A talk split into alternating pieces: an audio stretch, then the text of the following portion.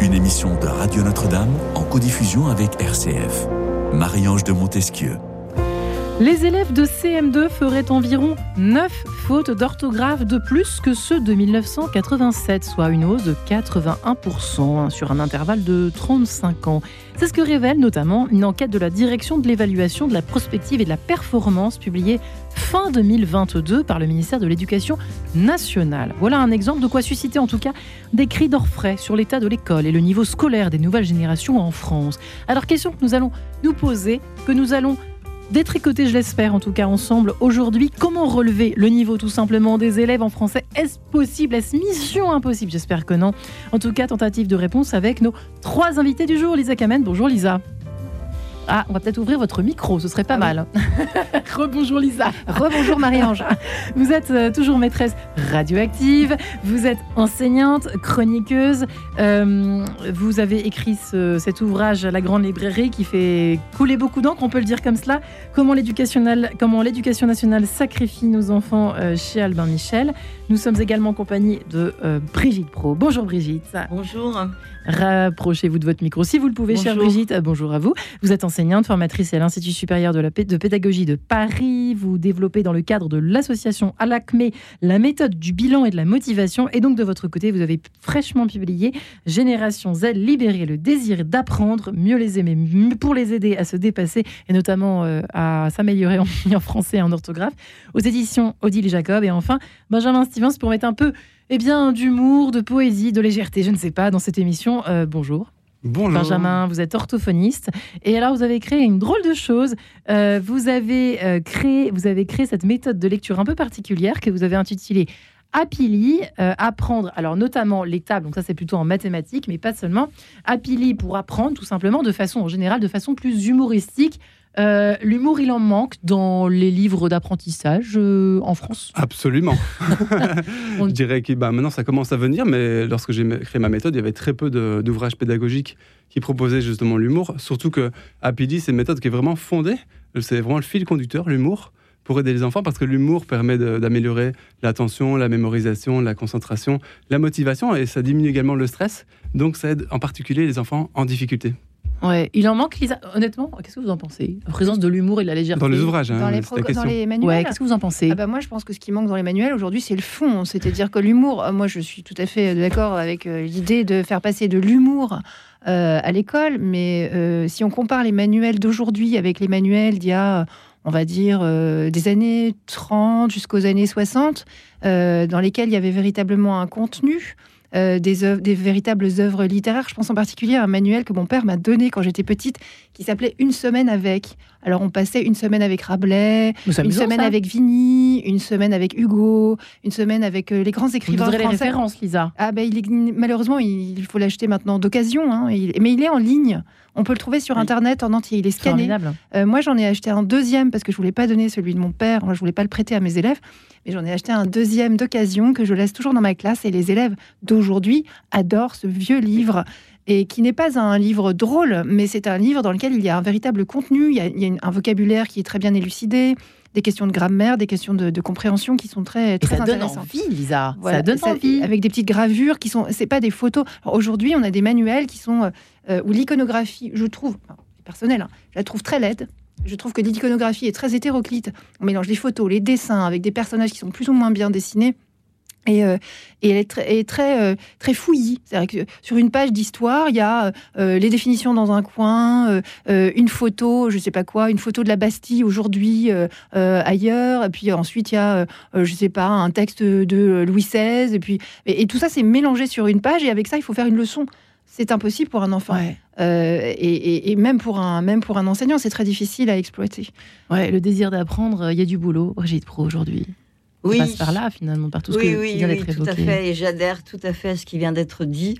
Il y a un mélange de tout. Euh, il y a effectivement euh, dans les manuels et dans certaines pédagogies euh, qui se répandent aujourd'hui quelque chose qui ne permet pas finalement à l'enfant ou à l'adolescent de se structurer, d'aller à l'essentiel, de travailler autour de l'analyse et de la synthèse, mhm. car effectivement, c'est exactement ce que vous venez de dire, Lisa. Tout est mélangé. Donc on ne s'y retrouve pas et surtout, l'espace est complètement encombré. L'espace d'une page, par exemple, est complètement encombré alors que pour aller à l'essentiel, il faut pouvoir respirer, donc avoir euh, des, des, endroits effectivement euh, libres en quelque sorte euh, pour s'y retrouver. Et donc quand on grossit par exemple aussi une photo qui n'est pas du tout à la dimension du réel, euh, eh bien, on ne s'y retrouve plus. Vous avez un petit hippopotame et vous avez euh, un énorme moustique dans la même page, par exemple. Hein. Je prends un exemple que j'ai vu. D'accord. Vous avez un énorme moustique qui vous prend un tiers de la page et un petit hippopotame de 2 cm. Qu'est-ce que c'est que l'approche du réel euh, aujourd'hui? C'est-à-dire, bon, c'est pensé, hein, c'est pensé simplement. Il s'agit évidemment peut-être de faire du ménage au milieu de tout ça, c'est-à-dire de retrouver le fond, la profondeur, avec une entrée ludique, l'entrée de l'humour. Pour moi, le mot humour est intéressant parce que euh, son étymologie, c'est quand même humus, donc qui est la terre. Et euh, à partir de là, il y a aussi la distance, c'est-à-dire approcher par l'humour, c'est approcher par la distance qu'on peut avoir par rapport au réel. Mais euh, pour avoir cette distance, encore faut-il approcher le réel et pouvoir s'en distancier. Donc il y a deux étapes dans l'apprentissage là. Et effectivement, euh, le désir d'apprendre aujourd'hui euh, est aliéné pour moi, en tout cas pour cette génération Z, puisqu'il y a effectivement trop de choses à la fois.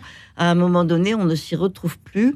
Et il y a tout un travail aussi des équipes enseignantes qui, effectivement, en articulant Hein, leurs différentes disciplines, euh, pourraient aussi aller à l'essentiel et alléger euh, effectivement ce qui embrouille. Alors justement, euh, je, soumets ce que vous constatez sur cette fameuse génération Z à la réflexion de nos deux autres invités, si vous le permettez, Brigitte Pro. Vous dites une nouvelle façon d'être au monde. Pour les apprentissages, deux courants se dessinent dans la génération Z. D'une part, une peur de grandir, donc une abstention à apprendre, maintien dans l'enfance et la surprotection parentale. Euh, d'autre part, émerge une appétence cognitive revivifiée. Alors, c'est peut-être une bonne nouvelle, ça pour le coup. Les deux attestent d'un rapport singulier à ce que collégiens et lycéens nomment le système, le système scolaire. Oui. Euh, Lisa Kamen, euh, il y a déjà une, on peut dire, alors je ne sais pas s'il y a une évolution du cerveau des enfants qui arrivent aujourd'hui à l'école, puis au collège, puis au lycée. mais est-ce que vous, constatez cela, une espèce de, de nouvelles, de nouvelles, ouais, ce, que, ce constat-là, est-ce que vous le partagez? Voilà, tout simplement. Moi, ce que je, ce que je constate, c'est qu'il y a beaucoup d'enfants qui arrivent à l'école, enfin, ils n'arrivent pas à l'école dans cet état. Ils, au bout de quelques années d'école, ils sont dans l'état de ne pas comprendre, de ne plus comprendre pourquoi ils sont là. Rien ne fait sens. Euh, j'ai des élèves pour qui la lecture n'évoque rien, ne provoque pas d'image mentale. J'ai des élèves pour lesquels le fait d'être à l'école, c'est obéir c'est obéir. C'est d'habitude le contrat avec la maîtresse, c'est de faire l'exercice, euh, je sais pas quoi, d'entourer euh, euh, le verbe en rouge et de souligner le sujet en bleu. Et si on leur dit, mais tu sais, aujourd'hui le sujet, j'aimerais que tu, le soulignes en rouge, ils comprennent plus rien parce qu'en fait, ce qui les intéresse, c'est de faire plaisir à la maîtresse. et le, je dirais que là, où je, crois que l'apprentissage de la lecture euh, est capital, et donc c'est très intéressant euh, euh, d'avoir les manuels de Monsieur Stevens ici, c'est que on, apprend à lire aux enfants avec, comment dire, en faisant comme si la lecture c'était quelque chose d'arbitraire. Et ensuite, comme l'école, c'est beaucoup de lecture et beaucoup d'écriture, tout le reste est arbitraire. Donc ils arrivent à moi j'ai des élèves qui ont, on va dire, une dizaine d'années.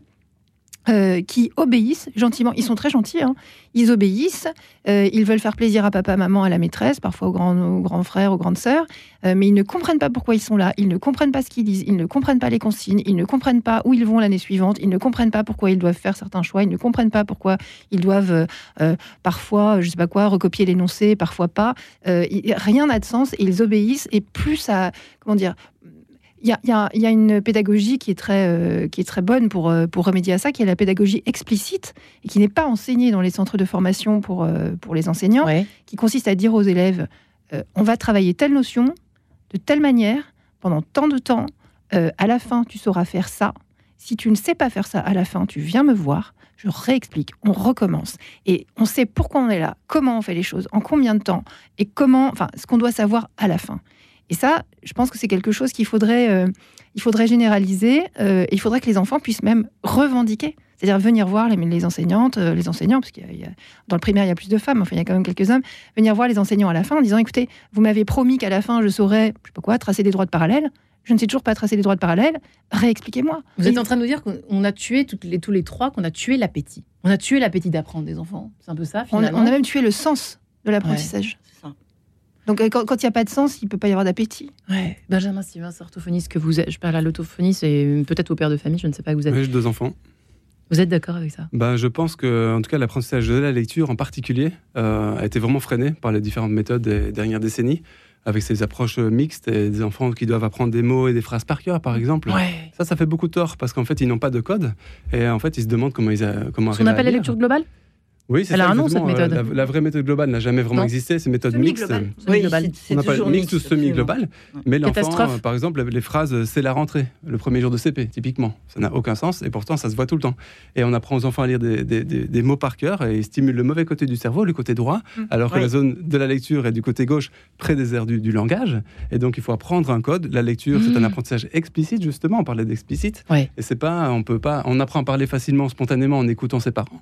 Mais la lecture, non. Il faut un vrai apprentissage explicite qui passe par apprendre un vrai, un vrai code et également des manuels qui sont effectivement euh, épurés et pas trop chargés. Donc je reviens sur ce que vous disiez, pas trop Ouais, d'informations. Et, Ouais. et- et au passage, on ne peut pas apprendre correctement à lire si on ne parle pas correctement. C'est-à-dire qu'il y a bon un problème. C'est vrai, ça bien sûr. Bien sûr, parce qu'on ne peut pas segmenter Ça correctement les mots. Un enfant qui dit l'avion et qui n'a pas compris que c'était un avion, un Il va écrire euh, L-A-V-I-O-N, Oui, quoi. bon, ça c'est un Ouais, exemple très, très caricatural, mais en fait, il y a des enfants qui arrivent euh, à la maternelle, puis en CP, etc., qui ont un niveau de langage parlé, enfin oral, qui est tellement mauvais qu'ils ne peuvent pas entrer dans la lecture.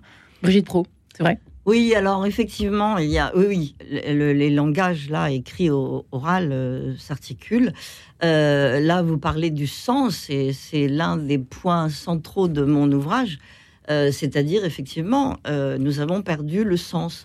Donc, importance pour les enseignants et les parents d'exprimer très concrètement. Vous parliez de la pédagogie explicite, alors là, à fond, là, j'adhère. Euh, évidemment, il s'agit que les adultes expliquent. Ils sont trop dans l'implicite aujourd'hui, en fait.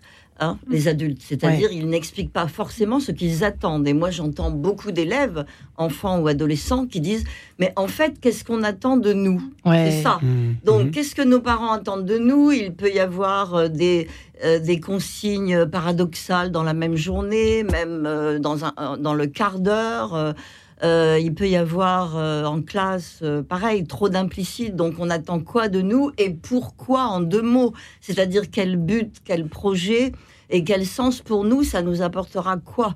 Et effectivement, euh, il s'agit que euh, les enseignants et les parents puissent rendre explicite ce qu'ils attendent. Beaucoup n'ont pas forcément formulé pour eux-mêmes Oui. ce qu'ils attendent. Et Mmh. un enseignant qui va changer sa pédagogie car il est surpris par ce que disent les élèves au début de sa séance ou de sa séquence, eh bien, ça peut être intéressant justement hein, euh, qu'il euh, active sa propre créativité pour changer sa séquence. Oui, mais il s'agit qu'il ait bien en tête ses objectifs et tout ça euh, très très clairement explicité. Alors, quand même, et quand c'est explicité, les élèves partent vraiment. C'est une génération qui sait qu'elle manque de ça et Ouais. qui, du coup, en a envie. hein. Il y a les- bien les deux axes quand vous citiez mon ouvrage tout soif de sens, de comprendre, on le C'est voit. ça. on- Il y a on une soif qui même, hein. émerge là. Tout Ouais, à fait. et Il y a ça, il faut rentrer dans la brèche. Les-. Alors quand même ce chiffre, hein, euh, mesdames et messieurs, si je puis dire, les élèves de CM2, 9 Mm. fautes d'orthographe de plus en 87. Mais c'est inouï, c'est inouï, Lisa. Euh, Lisa, euh, bah, tout le monde, euh, euh, Benjamin et, et Brigitte. Et Lisa, qu'est-ce que- Moi, j'ai des élèves de quand même CM2. ahurissant. là, dans, dans- je travaille dans une nouvelle école. J'ai des élèves de CM2 qui n'ont jamais fait une dictée non préparée. C'est-à-dire qu'en gros, euh, c'est ce qu'on. C'est-à-dire qu'en gros, maintenant à l'école. bah, moi, j'en fais des dictées non préparées. Ça leur fait tout bizarre parce que ils ont l'habitude d'apprendre par cœur, en fait. Parce qu'une dictée préparée pour un élève qui a une bonne mémoire, c'est une dictée qu'on apprend Oui. par mais cœur. une dictée par Absolument. définition, c'est pas préparé Mais, normalement. bah, hein. bien sûr que ça devrait être comme ça. Mais évidemment, ça a bien que changé quand, depuis 40 quand ans. on prépare les dictées, Dis la vieille. Quand on prépare les dictées, en fait, ça conduit les enfants, à, pour certains, à les apprendre par cœur. Donc il suffit qu'on change le sujet. Euh, pour mettre un pluriel, par exemple, avec le, même verbe, bah, les enfants vont continuer d'écrire le verbe au singulier, puisqu'ils ont, ils ont photographié ce verbe comme ça. Mhm. Et donc, il n'y a plus d'analyse grammaticale. On fait très peu d'analyse grammaticale à l'école. Pareil, moi, j'ai instauré, là, depuis le début de l'année, euh, une phrase par jour. On fait l'analyse grammaticale d'une phrase chaque jour, nature, fonction, etc. Mais ils n'avaient déjà pas en tête ce qu'étaient les natures d'un, la nature d'un mot. La Lisa? Moi, je faisais que ça toute la journée quand j'étais en CM1. Enfin. Alors, ils s'occupent beaucoup de jardin écosystème citoyens, de danger d'Internet, de euh, le nombre d'éoliennes dans le parc français, c'est ça que vous disiez? Pardon? On, cherche plutôt à faire connaître le nombre d'éoliennes dans le parc français plutôt que d'insister sur les. C'est pour ça que j'ai appelé mon livre La Grande Garderie. On les, on les divertit agréablement. Euh, avec beaucoup de choses qui sont euh, très idéologiques. Euh, les programmes sont infestés d'idéologie, on va dire, pour le faire, pour la faire rapidement, de gauche. Euh, moi, je suis pas pour qu'on y mette des idéologies de droite. Hein. Je suis pour qu'on enlève l'idéologie tout court. Hein. Euh, mais en gros, euh, voilà, entre hmm. les valeurs de la République, la laïcité, là en ce moment, c'est les Jeux Olympiques, les jardins citoyens, les dangers d'Internet, l'éducation sexuelle, l'égalité garçon-fille, etc., etc. les enfants n'ont pas le temps d'apprendre ce qu'on ce qu'on appelle d'habitude les fondamentaux. Et donc, quand ils arrivent en CM2, effectivement, on leur demande de trouver le sujet d'un verbe. Et puis personne. Alors, bah, ils prennent le mot d'avant. En gros, si, moi j'ai fait une dictée il n'y a pas très longtemps, c'était euh, dans les arbres euh, chantent les oiseaux. Euh, quel est le sujet du verbe chante? Bah, Les arbres. Pas de problème. Mais, mais sur 30 élèves, 27 sur 30. Ouais, donc vous c'est pas un élève, c'est 27 sur 30. donc ah bah, c'est complètement logique, mais les pauvres, les pauvres, comment, comment peuvent-ils d'un coup comprendre ce qu'on ne leur a jamais expliqué? Bonjour, bienvenue en France. Alors, tout de suite, Chopin, cet extrait de l'étude opus 10, numéro 4, en do dièse mineur. Vous nous expliquerez quand même s'il y a des pistes, des issues de secours à cette situation, quand même plus ou moins plutôt délétère. Les uns les autres, Benjamin Stevens, Brigitte Pro et Lisa Kamen, nous nous retrouvons juste après.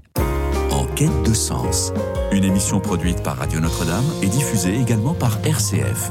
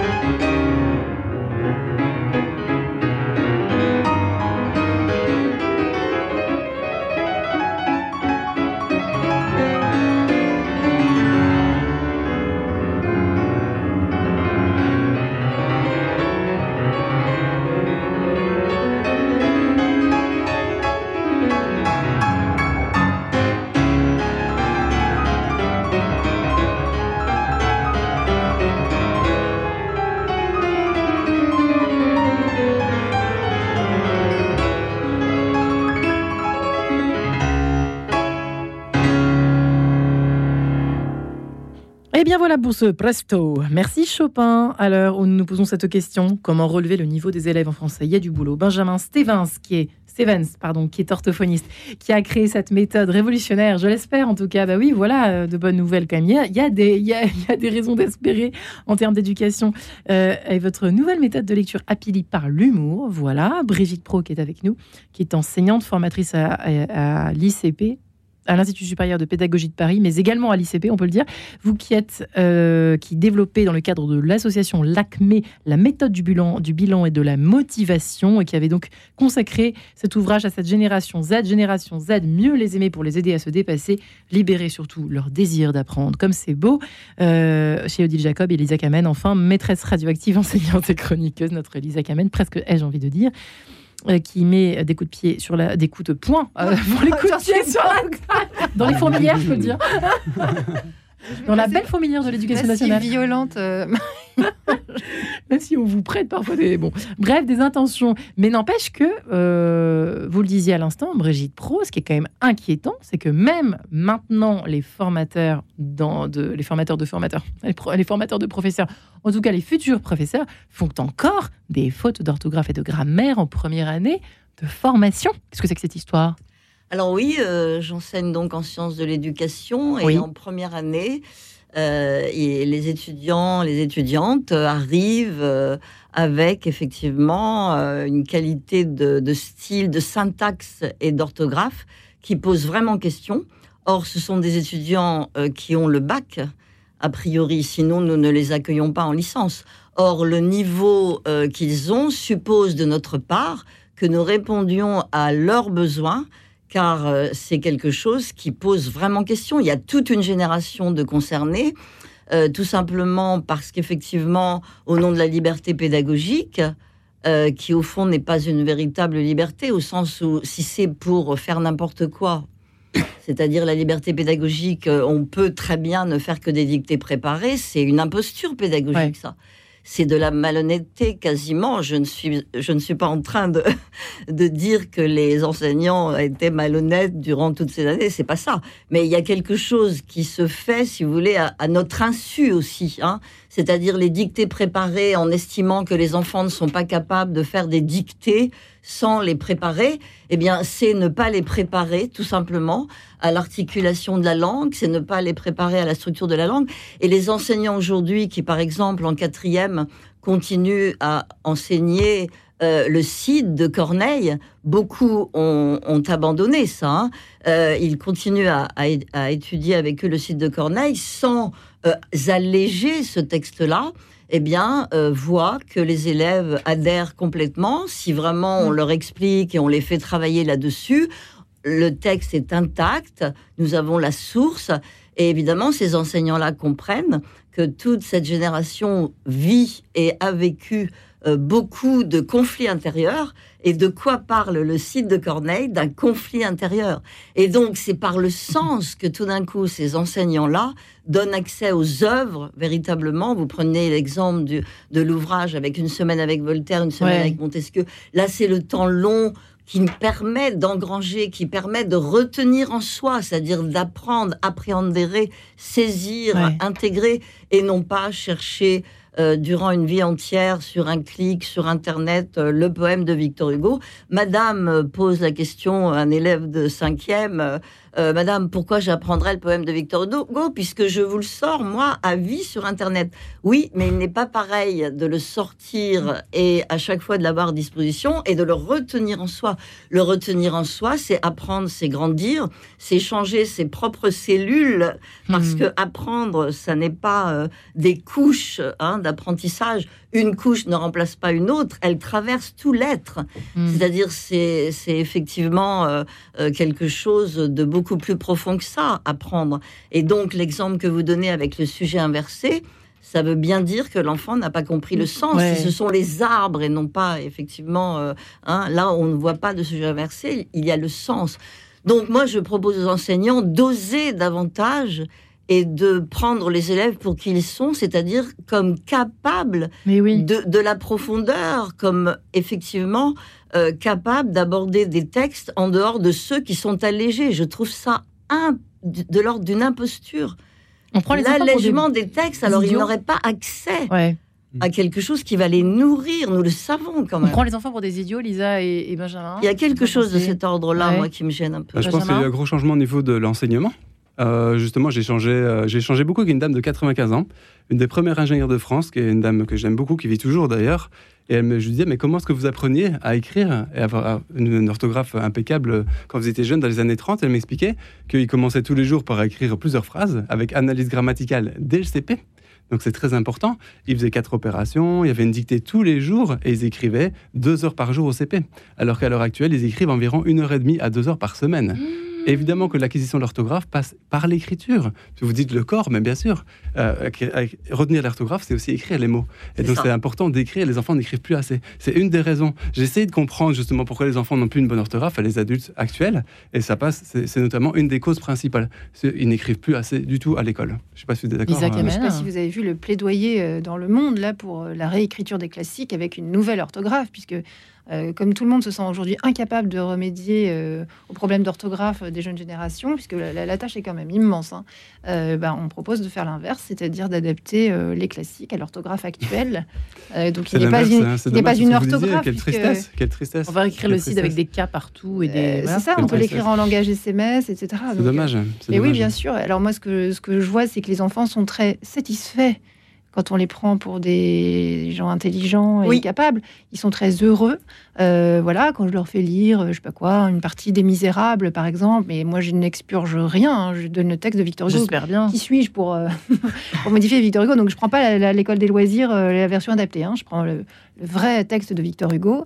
Et donc, je sais pas, j'étudie le passage où Cosette rencontre Jean Valjean au puits, jusqu'au moment où il hmm. repart avec elle, après lui avoir offert la poupée, etc. Le passage que tout le monde connaît.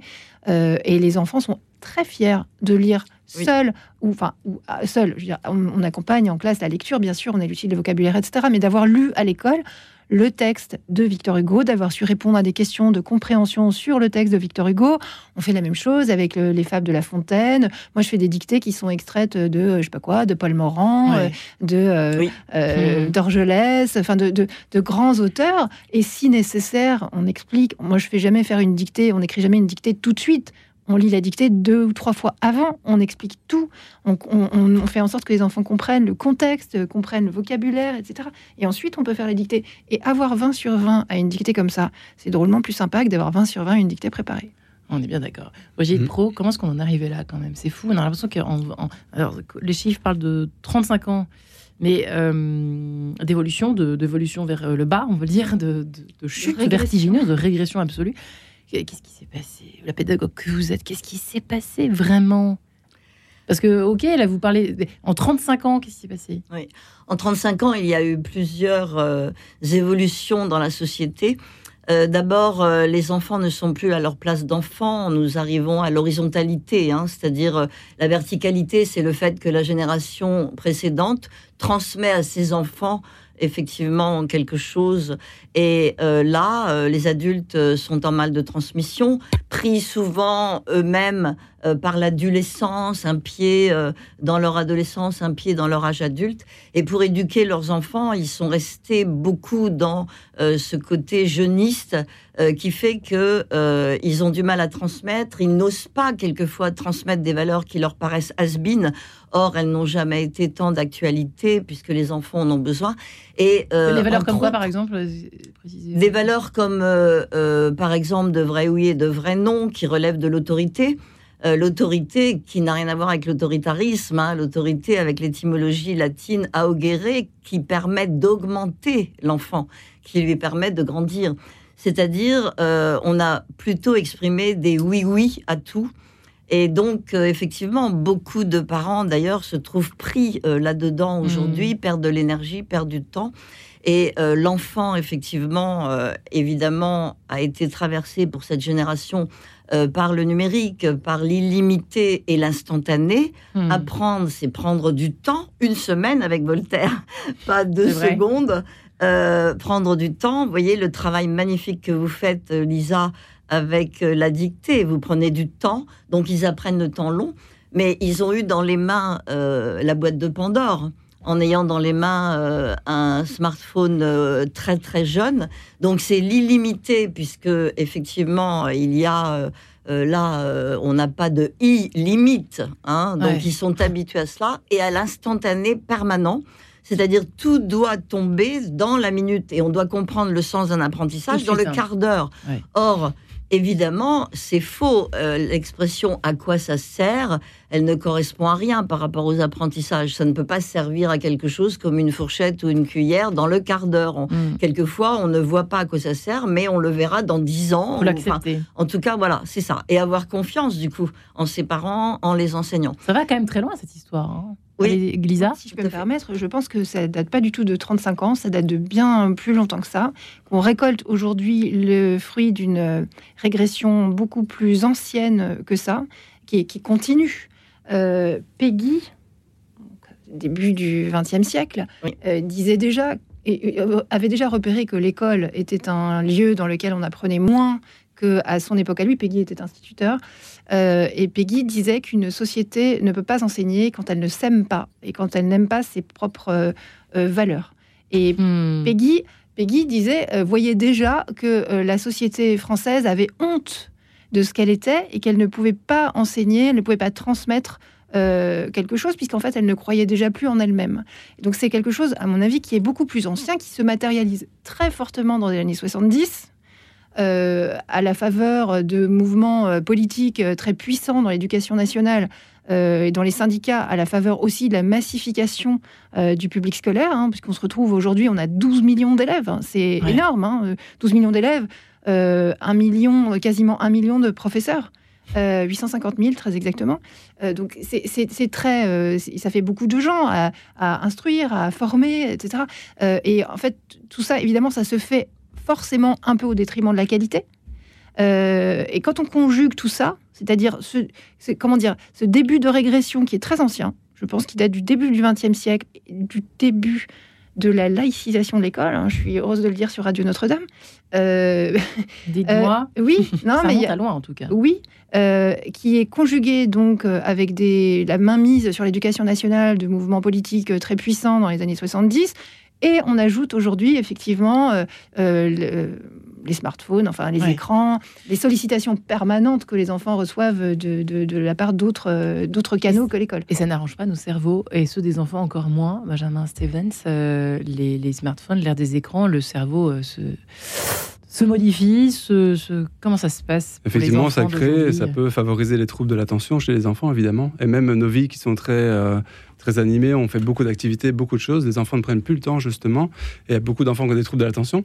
Et l'attention, c'est un des facteurs les plus importants pour apprendre. Sans attention, on ne peut pas apprendre. Et c'est un problème qui est vraiment générationnel. Dans les, dans les classes, on le voit, il y a beaucoup d'enfants qui ont du mal à se concentrer. Et on parle beaucoup plus d'enfants TDAH euh, qui ont des troubles de l'attention maintenant qu'avant. Et donc, euh, forcément, c'est un problème euh, qui vient freiner les apprentissages. Mais pour revenir sur l'orthographe, je pense aussi qu'il y a la formation des enseignants qui, qui, qui, a, changé. Puisque les enseignants eux-mêmes essayent de faire de leur mieux, mais ne savent pas toujours comment enseigner l'orthographe. Moi, je vois les enfants qui viennent me voir, je suis orthophoniste en libéral, et ils ont des listes de mots à apprendre, mais des mots qui n'ont aucun lien les uns avec les autres, par exemple. Ils vont faire tous les mots qui sont en rapport avec les volcans mm. ou le cirque. Mais en fait, les mots n'ont pas du tout de lien étymologique au niveau des racines. Donc l'enfant ne peut pas faire de lien avec la langue mm. orale. Et ça, c'est un énorme problème. Puisque mm. quand on fait des mots de la même famille, c'est beaucoup plus facile pour l'enfant de, dire bah, grand et un D, parce qu'on peut dire grandeur, grandir, agrandir, etc. Et ça, il faut revenir à des choses comme ça. Et l'orthographe grammaticale qui passe par l'analyse grammaticale. On ne peut pas y couper. C'est indispensable que l'enfant sache qu'un nom, c'est quoi? Bah, Ça sert à nommer. Un micro, un casque, un studio, bah, c'est ça, c'est un nom. Mm. Et qu'on explique chaque terme comme ça de la grammaire pour que l'enfant sache ce qu'il fait moi, j'ai beaucoup de collègues qui font pas la différence entre l'orthographe d'usage et l'orthographe grammaticale. Ah oui, donc c'est un problème de formation des enseignants, on est d'accord. Bien sûr. Eh oui. la formation des enseignants, c'est vraiment le point. Le point Mais alors, qu'est-ce qu'on peut faire? Est-ce que à la maison, par exemple, euh, c'est quand même du boulot pour les pauvres parents qui nous écoutent aujourd'hui. Euh, qu'est-ce qu'on fait? Est-ce que on... le, mieux qu'on puisse faire, c'est quoi, Benjamin? En orthographe, à part de, de prendre. Bah déjà, tout dépend si on a un enfant qui a un trouble d'apprentissage ou pas. Il faut savoir qu'il y a 5 à 10, de la population qui est dyslexique, dysorthographique. C'est un trouble, c'est différent. Tout dépend si on parle des enfants tout venant. Mais un enfant euh, tout venant, on peut lui faire lire, écrire un petit peu tous les jours et améliorer son orthographe comme ça au quotidien. Et ça, c'est faisable. Vous pas d'accord avec mais non, c'est pas ça. Je suis tout complètement d'accord avec vous, mais je peux me tromper. Mais il me semble qu'un mauvais apprentissage de la lecture, même chez un enfant qui n'a pas de troubles particuliers peut provoquer des troubles. Donc il ah bah, faut, moi je dirais que le conseil aux parents, ah oui. c'est de bien vérifier avec l'enseignant, euh, que ce soit en grande section ou au CP, euh, de bien vérifier quelle méthode est utilisée pour apprendre à lire à son enfant, de bien vérifier que ce soit une, méthode véritablement. On appelle la direction et on demande. C'est très très important. Mais, on prend le manuel parce que la direction va dire c'est syllabique. D'accord. La direction n'a rien compris en général. Elle n'ouvre pas les manuels, elle fait confiance aux enseignants. Non mais c'est vrai. Dans 90% des cas, les directeurs ne savent pas. On est d'accord. Enfin, les, gens, les, directeurs ne savent pas quels manuels sont utilisés dans les classes. C'est 90%. Donc on le demande, on, le demande. On demande à l'enseignant on prend le manuel, on regarde si à la quatrième ou à la cinquième page, il n'y a pas déjà les listes de mots, parce qu'il y a beaucoup de manuels qui ont des, entrées mots outils. Des syllabiques. fameux outils. Mais qui- en fait, il y a beaucoup Qui de sont manuels pas utiles. beaucoup d'éditeurs qui ont compris qu'aujourd'hui, pour vendre une méthode, il faut vendre une méthode syllabique. Mm. C'est ça qui est à la mode aujourd'hui. Euh, Monsieur Blanquer a dit d'ailleurs, a fait interdire les méthodes globales ou semi-globales. Sauf que les enseignants, qui sont. Il y a une force d'inertie qui Ouais. est incroyable à l'éducation nationale. Encore une fois, le 850 000 Vatican, c'est normal. profs syndiqués Mm. jusqu'à Mm. l'os, etc. Donc ces gens-là, sont- savent très bien qu'ils sont inamovibles, que quoi qu'ils fassent, même s'ils désobéissent au ministre, il va absolument rien se passer dans leur vie. Ils sont fonctionnaires, de toute façon, ils ont passé un concours, ils ont une rente à vie.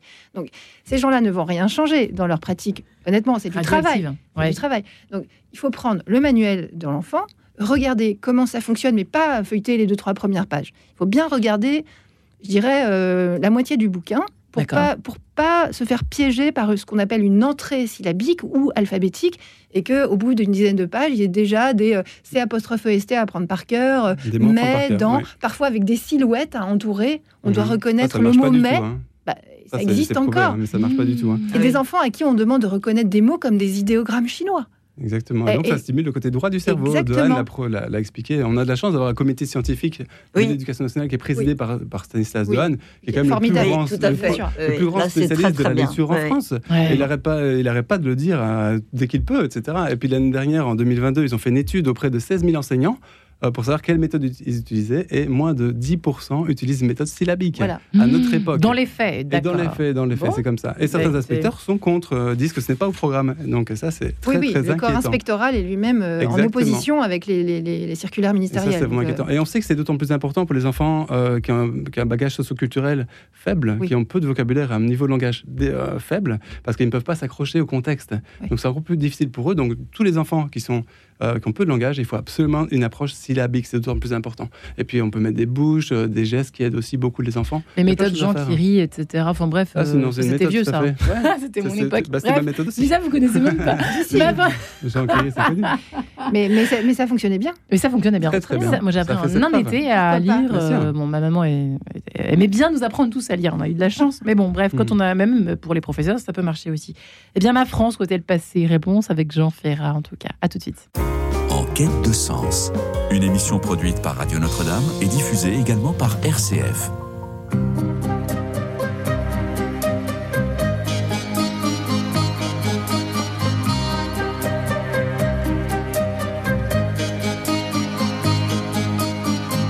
de plaines en forêt, de vallons en collines. Du printemps qui va naître à tes mortes saisons. De ce que j'ai vécu à ce que j'imagine, je n'en finirai pas d'écrire ta chanson, ma France. Au grand soleil d'été qui courbe la Provence déjeuner de Bretagne aux bruyères d'Ardèche. Quelque chose dans l'air a cette transparence et ce goût du bonheur qui rend ma lèvre sèche.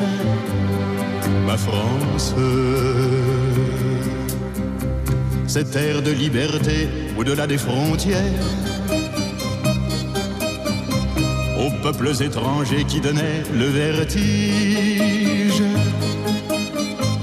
et dont vous usurpez aujourd'hui le prestige. Elle répond toujours du nom de Robespierre, ma France. Celle du vieil Hugo tenant de son exil. Des enfants de 5 ans travaillant dans les mines. Celle qui construisit de ses mains vos usines, celle dont Monsieur Thiers a dit qu'on la fusille, ma France.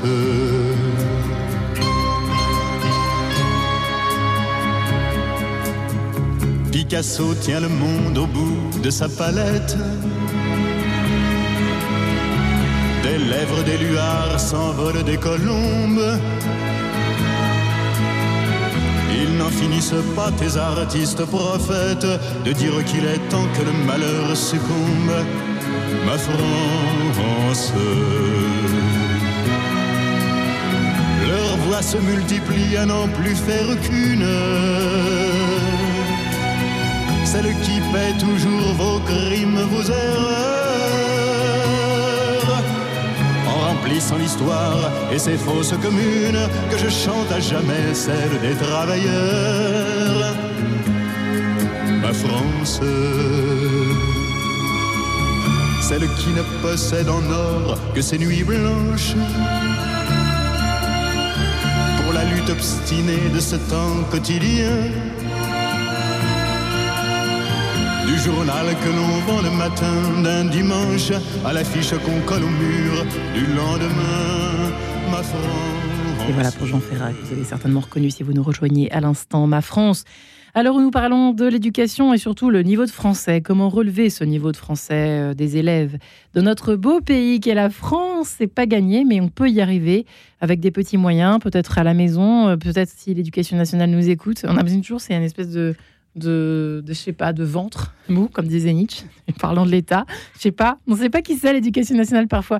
Benjamin Stevens c'est avec nous, orthophoniste, qui a créé euh, la méthode de lecture Rapili et qui euh, a beaucoup travaillé justement une, une, réflexion que vous avez menée hein, sur les causes justement euh, qui sont à l'origine de ce mauvais niveau des, des, élèves en français, en lecture, en orthographe. Tout se tient. Brigitte Pro est enseignante, elle forme à l'Institut supérieur de pédagogie de Paris.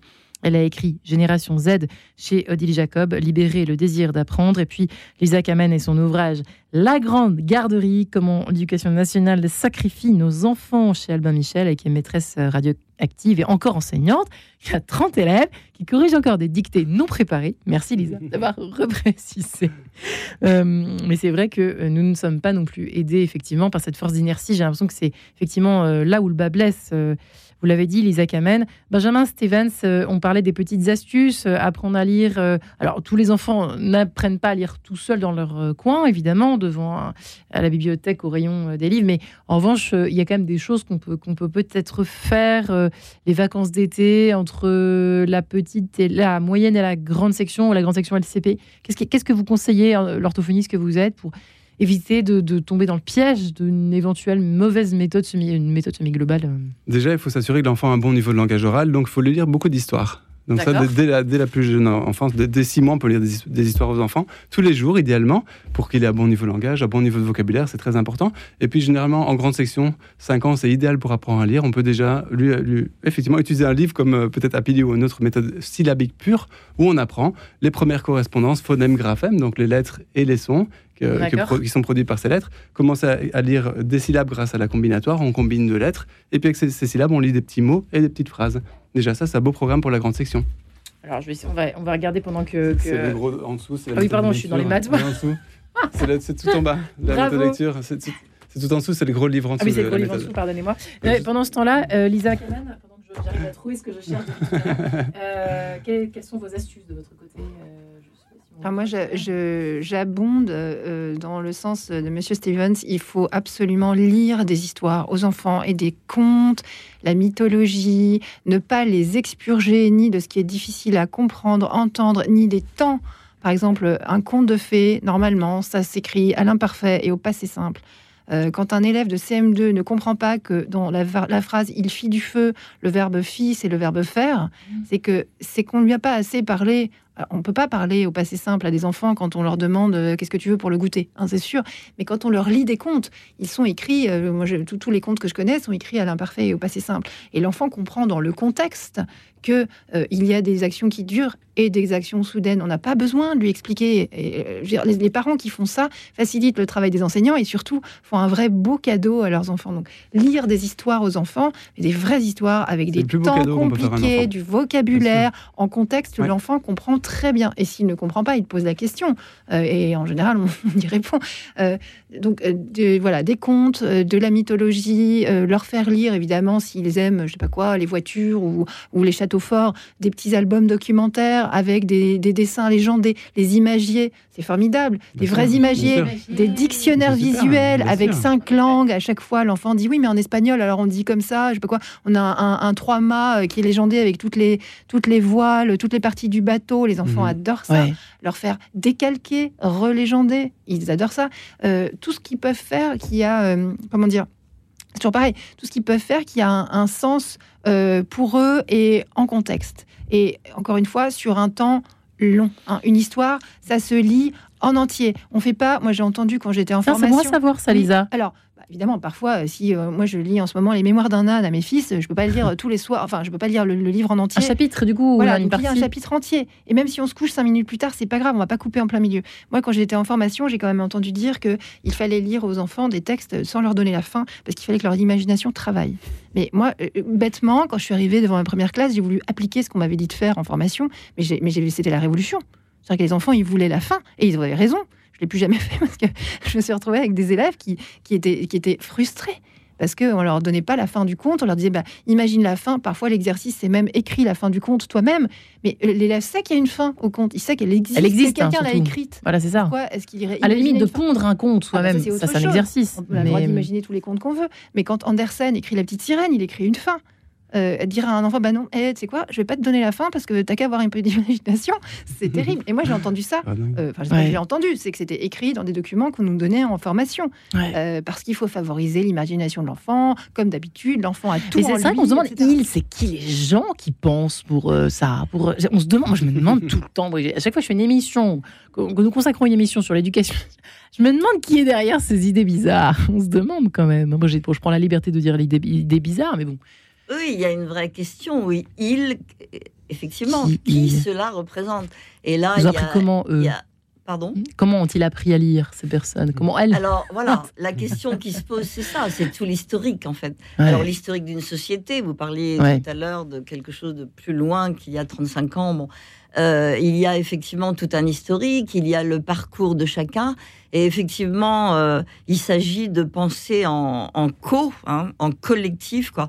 Plus il y aura d'équipes vraiment euh, qui effectivement améliorent hein, tout cela, qui part effectivement, qui partent euh, des besoins euh, de l'enfant et qui effectivement euh, ne se laissent pas polluer par d'autres considérations qui effectivement viennent comme des éléments quasiment toxiques parce que si ça n'est pas effectivement de l'apprentissage, si on va pas à l'essentiel, si à un moment donné dans la langue on manque effectivement quelque chose de structurant et de relié, eh bien l'enfant ne peut pas avoir accès à la langue, donc aux apprentissages. En tout cas, avec vous, Benjamin, c'est quand même formidable parce que vous donnez des conseils. C'est très corporel votre méthode. hein. Il, y a, il y a quelque chose de. En il y a, y un, y a côté que- gentilly, hein, si je me souviens. Ouais, c'est bah, la méthode que j'ai utilisée quand j'étais Avec, enfant. euh, on met Mais sa main fait, sur la Je gorge. voulais que les, les parents puissent être impliqués dans l'apprentissage de leur enfant. Ouais. Et c'est pour ça que j'ai mis beaucoup de conseils pour les adultes, pour que tout adulte Ça lecteur devient puisse, indispensable. euh, Dites-le, hein. ça devient indispensable non, ou pas c'est- important, mais je pense que c'est complémentaire et que c'est important d'impliquer les parents et que ça aide l'enfant et que c'est c'est bon. Je sais pas si c'est- vous êtes d'accord avec moi, mais je pense que c'est bien que les parents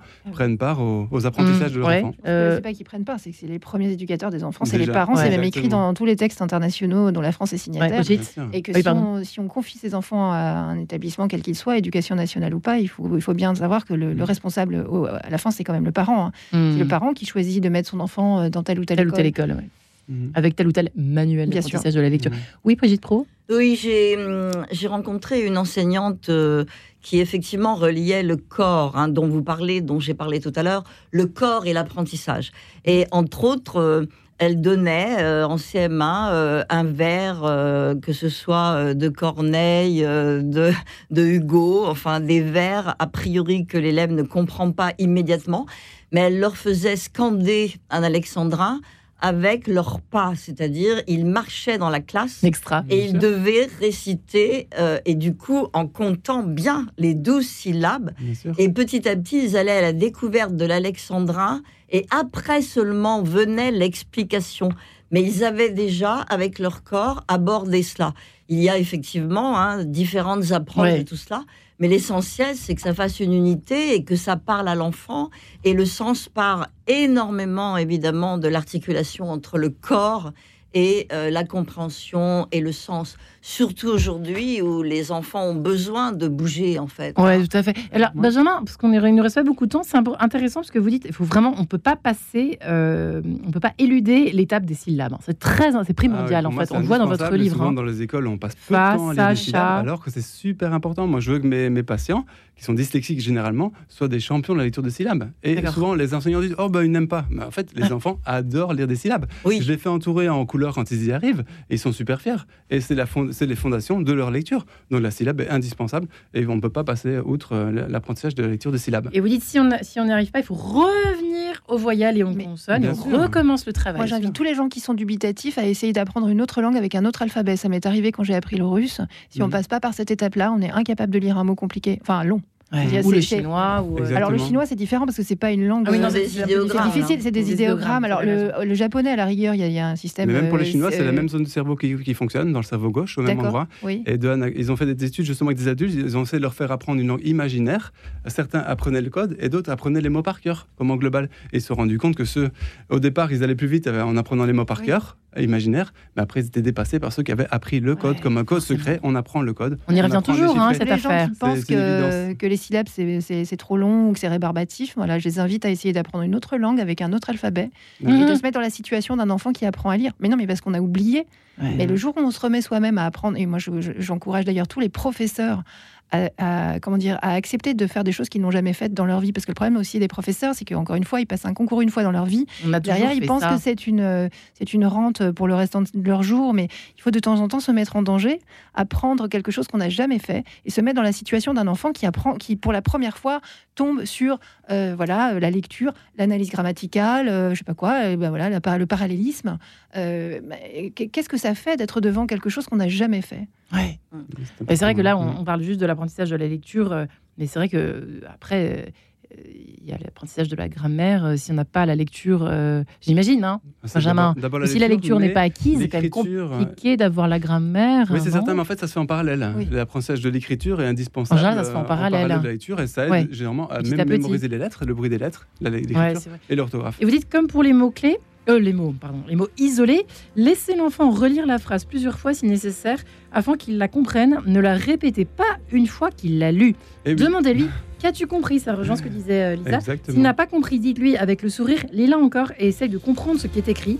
Les enfants ont généralement très envie de comprendre, ce qui les motive à relire la phrase plusieurs fois. Oui. C'est important, ça aussi, c'est une Bah bonne oui, astuce, parce je que trouve. sinon, Ouais. moi je prends beaucoup les parents avec moi en rééducation, mais sinon les parents vont redire la phrase une fois que l'enfant l'a lu. En fait, Ah. du coup, l'enfant la, la comprend grâce à, à la, à la répétition de la En tout cas, j'invite vraiment les auditeurs à se procurer ce, ce- votre méthode, hein, euh, qui est vraiment euh, hyper simple à, à mettre. Moi, je la garde précieusement pour ma fille. J'espère qu'elle apprendra pas à lire toute seule. Quel Ça me frustrerait. Bon, elle a deux ans. Il y a quelque chose de très Mais important, bon. il faut prendre les parents et les enseignants en rééducation d'abord. je crois. Et voilà, ça n'a pas échappé évidemment à Lisa Kamen, la maîtresse radioactive. Merci Lisa et la grande garderie toujours disponible dans les librairies chez Albin Michel. Euh, merci Brigitte Pro également et votre génération Z pour mieux les comprendre évidemment. Libérer le désir d'apprendre chez eux, c'est important aussi chez Odile Jacob. Et euh, Benjamin Stevens, merci infiniment. Euh, je rappelle que, je précise que Happily est, est également, euh, concerne également une méthode d'apprentissage des mathématiques, des tables de multiplication, d'addition, de soustraction, etc. etc. Et les fractions peut-être euh, seront plus simples à comprendre après votre méthode. Voilà. Merci les amis et bon courage aux parents qui nous écoutent évidemment. bonne, bonne année, bon courage.